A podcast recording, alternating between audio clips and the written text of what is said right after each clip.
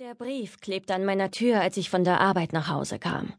Ich hatte immer Lotz die Schicht vom Lunch bis zum frühen Abend gehabt, und da es fast Ende Dezember war, wurden die Tage bereits ziemlich früh dunkel.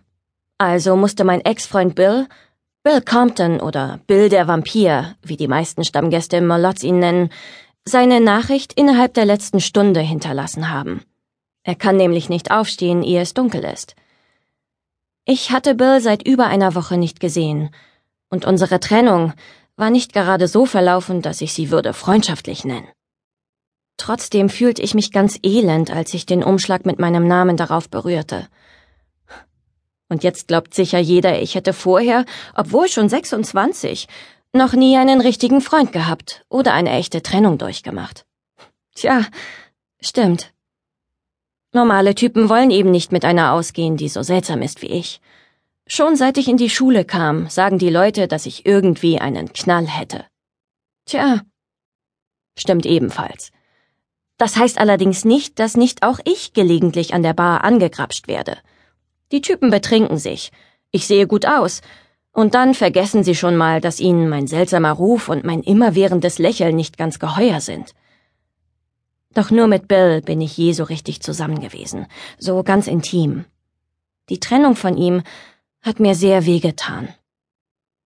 Ich öffnete den Briefumschlag erst, als ich an meinem alten, zerkratzten Küchentisch saß. Ich trug noch immer meinen Mantel, nur meine Handschuhe hatte ich in irgendeine Ecke gefeuert. Liebste Suki, ich wollte bei dir vorbeischauen und mit dir reden, wenn du dich etwas von den unglückseligen Ereignissen der letzten Zeit erholt hast. Unglückselige Ereignisse, dass ich nicht lache. Die blauen Flecken waren irgendwann wieder verblasst aber eins meiner Knie schmerzte immer noch bei Kälte, und ich fürchtete, dass das auch auf Dauer so bleiben würde. Und all meine zahlreichen Verletzungen hatte ich mir zugezogen bei dem Versuch, meinen treulosen Freund aus der Gefangenschaft einer Gruppe von Vampiren zu retten, zu denen auch seine frühere Flamme Lorena gehörte. Ich hatte immer noch nicht begriffen, wieso Lorena eine solche Macht über Bill besaß, dass er ihrer Aufforderung gefolgt und nach Mississippi gegangen war. Wahrscheinlich hast du viele Fragen zu dem, was passiert ist. Verdammt richtig. Wenn du mich persönlich sprechen möchtest, komm an die Haustür und lass mich ein. Ah, weia, darauf war ich nicht gefasst gewesen. Ich dachte eine Minute lang nach. Dann hatte ich mich entschieden. Zwar vertraute ich Bill nicht mehr, aber ich konnte mir nicht vorstellen, dass er mich körperlich angreifen würde, und so ging ich zurück durchs Haus zur Eingangstür. Ich öffnete und rief Okay, Komm rein. Er trat aus dem Wald, der die Lichtung umgab, auf der mein altes Haus stand, auf mich zu. Es gab mir einen Stich, als ich ihn sah. Bill war breitschultrig und schlank. Immerhin hatte er sein Leben lang den an mein Grundstück angrenzenden Grund und Boden landwirtschaftlich bearbeitet.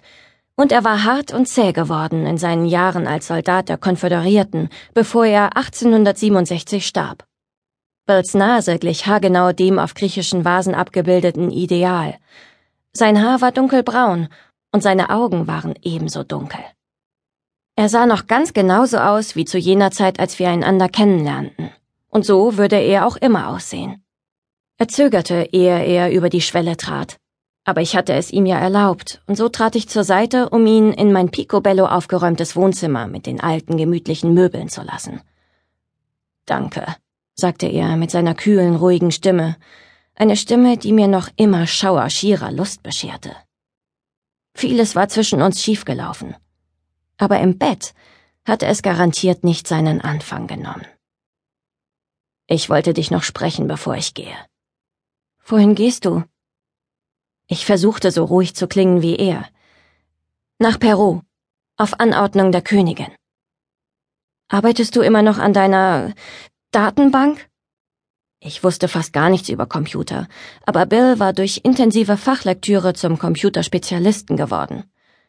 Ja, aber ich muss noch etwas mehr Recherche betreiben. Ein sehr alter Vampir in Lima besitzt umfassendes Wissen über jene unserer Art auf seinem Kontinent.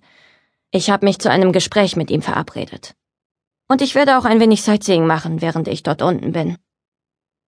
Ich bezwang den Impuls, Bill eine Flasche synthetisches Blut anzubieten, wie es eigentlich die Gastfreundschaft gebot. Setz dich doch, sagte ich und nickte zum Sofa hinüber. Ich selbst setzte mich auf die Kante des alten Lehnsessels, dem Sofa gegenüber. Dann herrschte Schweigen. Ein Schweigen, das mir noch bewusster machte, wie unglücklich ich war. Wie geht's Baba? fragte ich schließlich. Im Moment ist er in New Orleans, sagte Bill.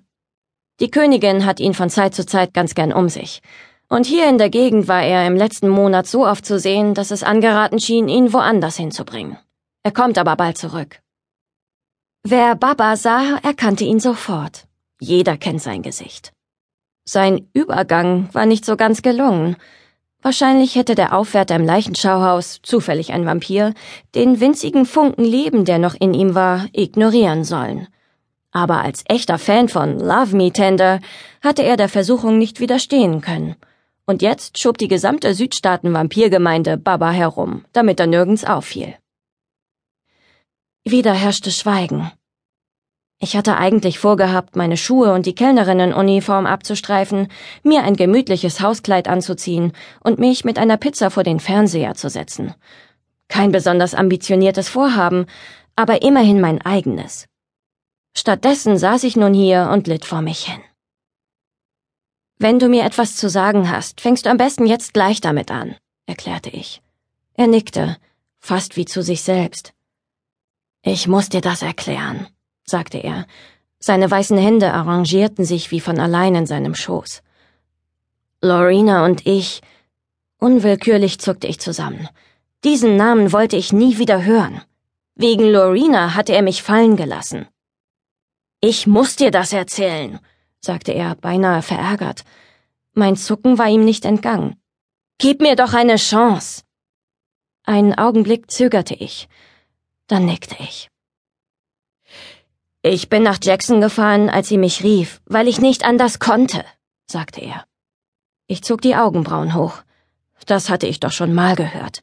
Das hieß so viel wie ich konnte mich nicht beherrschen oder ich konnte keinen Gedanken oberhalb der Gürtellinie mehr fassen. Vor langer Zeit ist sie meine Geliebte gewesen. Eric hat dir ja schon erzählt, dass Affären unter Vampiren nicht lange andauern, obwohl sie sehr intensiv verlaufen. Allerdings hat Eric dir nicht erzählt, dass Lorena die Vampirin war, die mich herüberholte. Auf die dunkle Seite? Fragte ich, biss mir aber gleich auf die Lippe. Dieses Thema sollte ich besser nicht leichtfertig anschneiden. Ja, bestätigte Bill ernst. Und danach waren wir zusammen, als Liebespaar, was nicht immer der Fall ist. Aber du hattest sie verlassen. Ja, vor ungefähr 80 Jahren waren wir an dem Punkt angelangt, wo wir uns gegenseitig nicht länger ertrugen. Seitdem hatte ich Lorena nie wieder gesehen, obwohl ich natürlich von ihren Taten wusste. Oh, natürlich, sagte ich ausdruckslos. Aber ich musste ihrer Aufforderung gehorchen. Das ist ein absoluter Befehl. Wenn dein Schöpfer ruft, musst du Folge leisten. Seine Stimme klang eindringlich, ich nickte und versuchte verständnisvoll zu wirken. Ich schätze, allzu gut ist mir das nicht gelungen. Sie befahl mir, dich zu verlassen, sagte er. Mit seinen dunklen Augen starrte er mich an. Sie sagte, wenn ich es nicht täte, würde sie dich töten.